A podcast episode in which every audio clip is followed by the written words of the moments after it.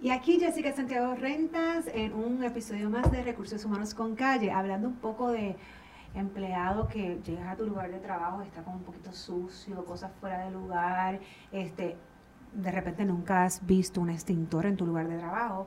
Salud y seguridad es el tema de hoy, así que no se lo pierdan y gracias a nuestro auspiciador que siempre nos auspicia y está acá con nosotros, que cualquier caso de lo que sea, no solamente laboral, de derecho, que necesiten orientación, los pueden llamar al 787-306-3200. 787-306-3200, exija SBGB.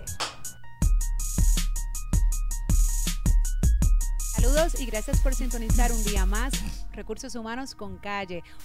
Bienvenida, Carmen. Gracias, Jessica. Buenas tardes. Gracias por ser luz hoy acá para nosotros, porque yo, yo sé que esto es un tema que que obviamente todo el mundo tiene que saber que hay ciertas cosas que son de cumplimiento, ¿no? A, nivel legal. Eh, y en estos días ha habido un tema eh, de mucho auge en Puerto Rico, porque obviamente estamos en la temporada, ¿no? Ya casi culminando, pero de huracanes, ¿no? ¿Qué, qué diría en este caso Puerto Rico Oya si hubiese la situación donde, y te voy a poner un ejemplo, ¿verdad? Para no dejarte al aire, que sea bastante específico, donde mañana se avisó que viene una tormenta a las 5 de la tarde, comienza a pasar por Puerto Rico. Entonces el patrón dice que tienen que ir a trabajar en su horario regular de las 8 de la mañana y pues ese empleado a las 12 se va o lo que fuese. ¿Dónde entraría o cuál sería la responsabilidad en este caso de Puerto Rico hoy de hacerle a lo mejor, ¿verdad? Una bandera en este sentido. Bueno, la realidad es que esas son decisiones administrativas que toma cada patrono. Pero claro está, nuestra oficina eh, los orienta porque la base de nuestra ley, la ley 16 del 5 de agosto del 75, lo que dice es que todo patrono debe proveer a sus empleados empleo y un lugar de empleo que esté libre de riesgos reconocidos que puedan causarle muerte o algún daño a los empleados. Entonces, si ellos van a exponer a sus empleados a alguna condición de riesgo, pues podrían estar en violación de nuestra ley. Bueno, pero entonces si hablamos que es en el lugar de empleo, pues dentro del lugar no está pasando nada. Puede ser entonces ese traveling time cuando ese empleado salga a su casa. Hasta ahí llega entonces Puerto Rico 8. Bueno, nosotros nos aplica, ¿verdad? O podemos intervenir cuando son situaciones en el lugar de trabajo. Pero como ya bien te dije, ¿verdad? Siempre orientamos al patrono porque tiene que tomar en consideración todas esas situaciones que podrían poner en riesgo la vida de algún empleado. Claro. Pero ya esas son medidas administrativas que él debe tomar. Y si algún empleado siente, ¿verdad?, que en su lugar de trabajo hay una condición que podría ponerlos en riesgo, en este caso, si digamos que ya el patrono les dice que se pueden ir en un momento en que ya hay peligro, pues el patrono, el empleado podría hacer una llamada a nuestra oficina, tal vez no en ese momento, porque ya ahí no habría nadie. pero luego, pero luego se puede investigar para ver si el patrono pues tomó alguna, tuvo alguna negligencia con, con los empleados. Claro, esa es la palabra yo creo que clave en esto y es la negligencia, ¿no? No es que no vengas a trabajar, es que no expongas, eh, ¿verdad?, a los empleados a que pudiesen tener algún accidente o lo que fuese por alguna negligencia en el momento que finalmente los, los liberaste de, de, su puesto, ¿no? Eh, ¿Qué es lo básico, Carmen, que un patrono tiene que tener para cumplir con Puerto Rico OCHA? Wow. La eh, salud y seguridad es bien amplio, ¿verdad? Y dependiendo del lugar de trabajo, son los reglamentos que pueden aplicar. Pero lo básico es, ¿verdad?, que el lugar de trabajo tiene que estar libre de riesgos reconocidos. Pero hay, hay unos reglamentos que van dirigidos a la industria general y hay otros que van dirigidos a la industria de la construcción y para eso nosotros tenemos unos códigos de regulación federal. 1910 aplica a la industria general y 1926 aplica a la industria de la construcción. Y dentro de esos códigos pues hay un montón de reglamentos, ¿verdad? Que si vamos uno por uno no acabamos. Y es importante porque, por ejemplo, yo sé que en muchas industrias, y no necesariamente solamente la construcción, que están los chalecos reflectivos, los capacetes, etcétera, este, que se cree conciencia no solamente de que pues hay que estar en cumplimiento de ley, sino porque a veces, eh, oye, a veces es bien difícil poder hacer que los empleados, ¿verdad? Y tienes que entrar en la disciplina para que cumplan con esto, no solamente porque tienes que estar en, porque si de repente llega mañana un investigador de OSHA y resulta que hace una inspección y las personas no tienen su equipo de seguridad, pues aparte de que es una multa, este, la realidad es que estás exponiendo tu vida, porque hasta dónde realmente un capacete te puede proteger. Bueno, pues dentro de la ley 16 está establecido en la sección 6 que el patrono debe proveer a cada uno de sus empleados el equipo de protección o las medidas equipo de salvaguarda que sea necesario para proteger a esos empleados. Pero dentro de esa sección también dice que los empleados son responsables de usar el equipo de protección personal que el patrono le proveyó y que debe cuidarlo. Aparte de eso, pues también dice que el patrono, además de proveérselo, tiene que asegurar que los empleados lo usan. Ahora bien, no es proveerle cualquier equipo de protección personal. El patrono tiene que evaluar las condiciones de trabajo para ver qué riesgo, a qué riesgo está expuesto ese empleado. Y en base a esa evaluación, que se le llama análisis de riesgo, que debe ser por tareas, pues él, va a decidir cuál es, el, cuál es el equipo de protección que ese empleado necesita para estar protegido. Y entonces no es simplemente entregárselo al patrón, al empleado, tiene que adiestrar a ese empleado y explicarle por qué esto te va a ayudar, de qué te va a proteger, cómo debes usarlo, cómo te lo debes poner, cómo te lo debes quitar, porque cada equipo de protección es diferente, ¿verdad? Y pues no todo se usa de la misma forma.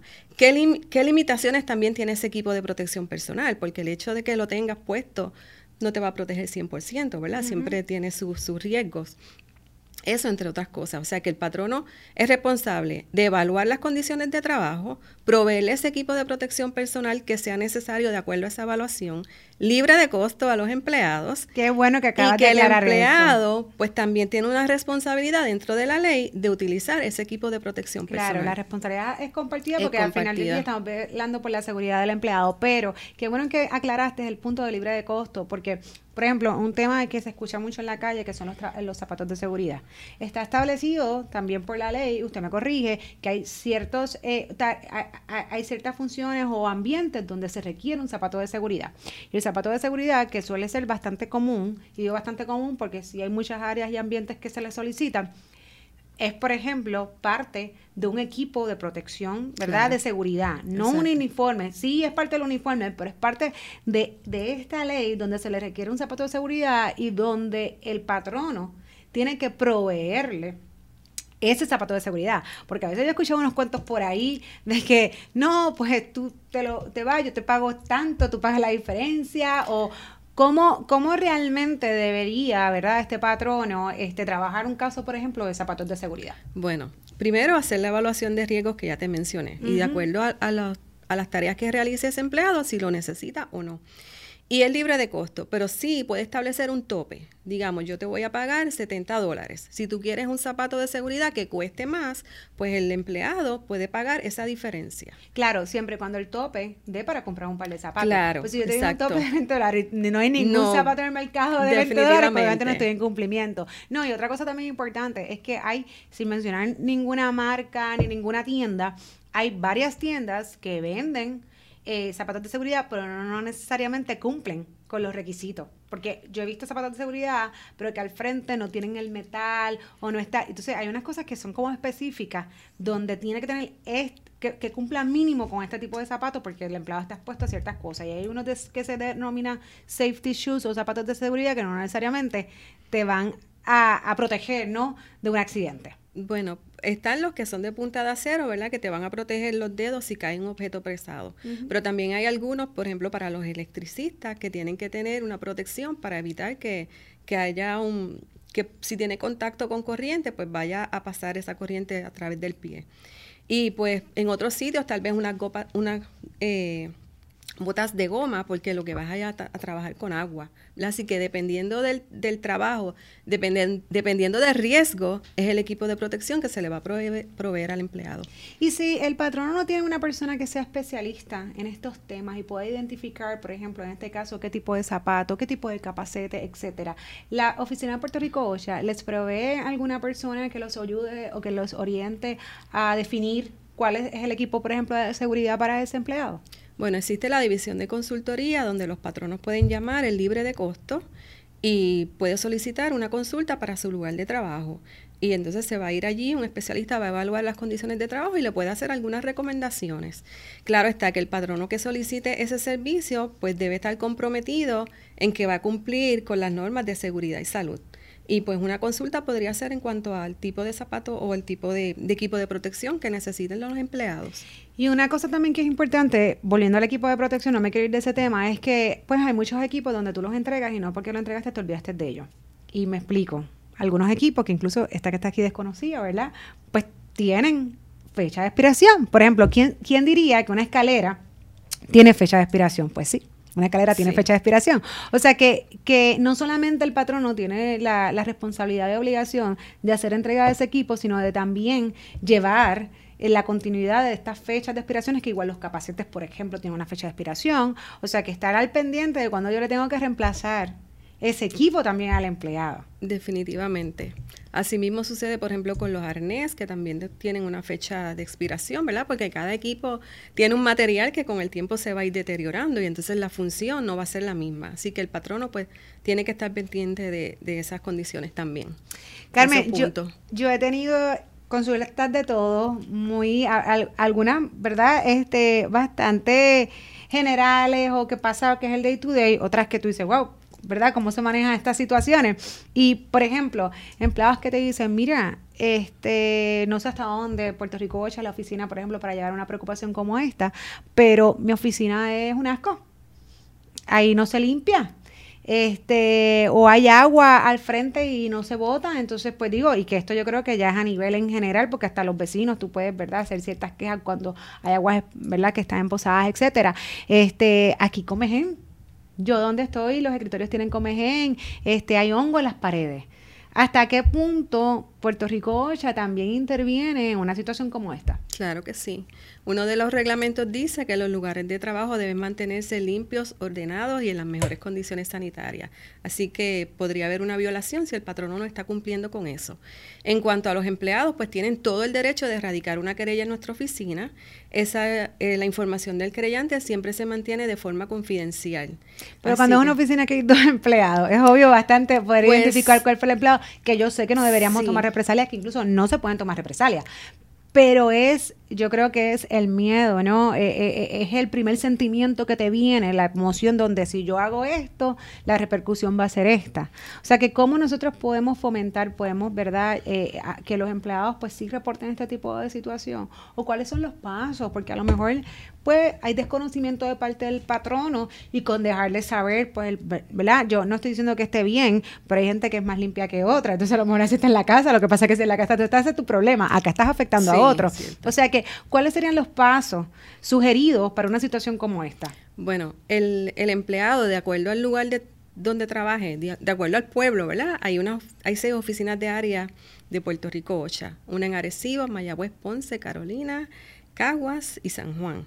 Entonces, de acuerdo al lugar de trabajo, es la oficina que le corresponde al empleado radicar una querella. Sí te dije, ¿verdad?, que es confidencial, pero definitivamente esa, esa preocupación que me mencionaste es la que escuchamos todo el tiempo, que los empleados no se atreven a hacer una querella porque piensan que el patrón no va a tomar una represalia en su contra. Los empleados, aparte de que tienen por la ley, eh, tienen derecho a radicar la querella, también están protegidos de si algún patrono comete algún tipo de discrimen por ellos haber hecho una notificación de seguridad y salud. Así que se le orienta al empleado que en caso de luego de una intervención nuestra o de ellos haber hecho una notificación de seguridad y salud y que el patrono sospeche, ¿verdad?, que fue ese empleado, porque como bien dijiste, si, si, hay solamente dos empleados en ese lugar, pues el patrono puede sospechar. O si el empleado ha traído esa preocupación ante el patrono anteriormente, pues va a decir, ah, pues fuiste tú quien radicó esa querella pues le decimos al, al empleado que puede erradicar una, una, querella por discrimen en nuestra oficina. De todos modos, cuando un especialista va hasta el lugar de trabajo, se reúne por primera vez con el patrono, en lo que se le llama una conferencia inicial, le expone bien claro al patrono que no debe discriminar contra ningún empleado porque sospeche que haya radicado una querella en nuestra oficina. Igualmente, cuando se va a hacer el cierre del caso, Mm, se le recalca eso al patrono. De que hay algunos que lo hacen, pues definitivamente sí pasa. Claro, que no es lo correcto y no es lo que debería, no solamente en este, en este escenario, sino en muchos otros cuando hacen querella, ya sea en el Departamento del Trabajo, en la Unidad de Antidiscrimen. Entonces, eh, ¿cuándo OCHA va y audita a un patrono? Pues hay diferentes formas para llegar hasta un lugar. Primero, si se nos notifica que hay un peligro inminente que esté poniendo en riesgo la vida de algún empleado. Ahí pues el director de la oficina hace todos los arreglos a la brevedad posible para que uno de los especialistas vaya y visite ese lugar. Otra razón sería que ocurra un accidente en el que un empleado pierda la vida. En ese caso el patrono tiene ocho horas para notificarlo a nuestra oficina. que haya un, accidente en el que un empleado sea hospitalizado, en el que un empleado sufra alguna amputación o en el que pierda uno o ambos de sus ojos. Y en esos tres casos el patrono tiene 24, horas, para notificarlo a nuestra oficina. Y una vez ustedes reciben esas notificaciones, automáticamente van a investigar estos A la brevedad posible.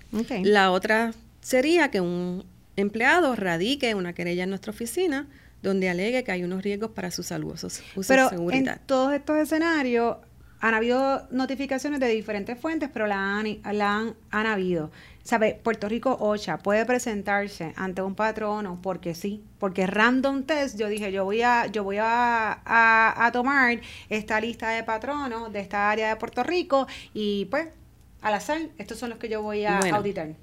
Aparte de los que ya te mencioné, están los referidos que lo puede erradicar cualquier otra persona y están las inspecciones programadas. Eso que me estás diciendo solamente ocurre ¿verdad? con inspecciones programadas. Y esto es que cada cierto tiempo se escoge un tipo de patrono en particular, se hace un listado al azar de los establecimientos que caigan dentro de ese tipo de patrono y se van a visitar.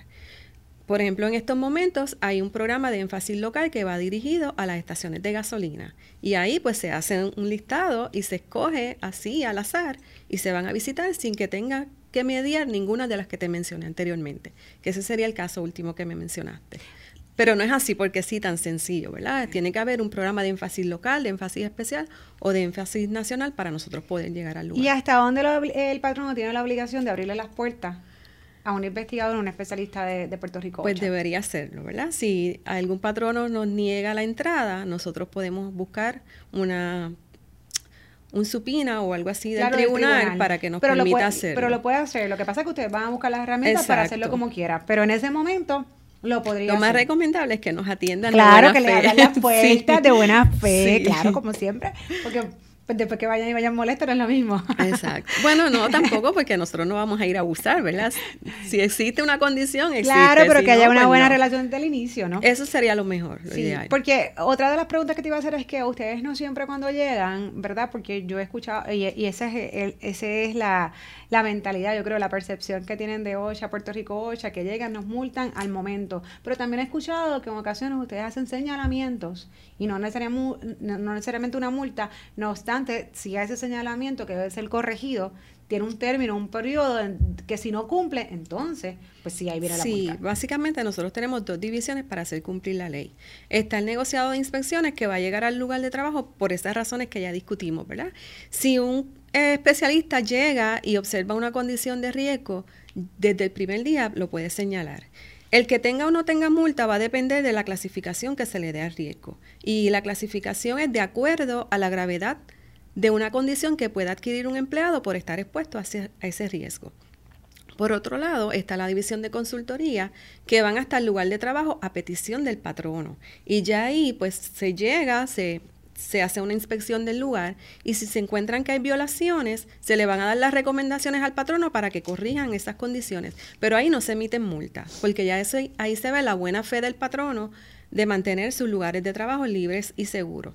Claro está escuchan, que sí. Escuchan, patrono, la buena fe es importante y te pueden orientar sin tener que multar. Claro que sí, que los patronos que soliciten ese servicio, como mencioné ahorita, tienen que tener ese compromiso de que si se observa alguna condición de riesgo, ellos lo van a corregir. Se le otorga un tiempo para que se lleven a cabo esas correcciones.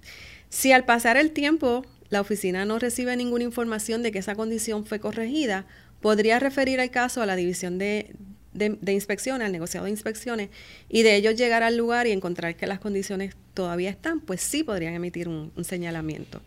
Y baños, vamos a hablar de los baños. Ahorita mencionaste algo que es la construcción y es un ejemplo pues bastante este chévere poder poderlo citar porque obviamente sabemos que la construcción pues está este, ¿verdad? puesto a diferentes lugares, diferentes escenarios, la mayoría, ¿verdad? exteriores. Entonces, pues a veces los accesos al baño pues son difíciles y pues normalmente por lo que yo he visto en estos casos, pues lo que se hace es que se pone letrinas, por ejemplo.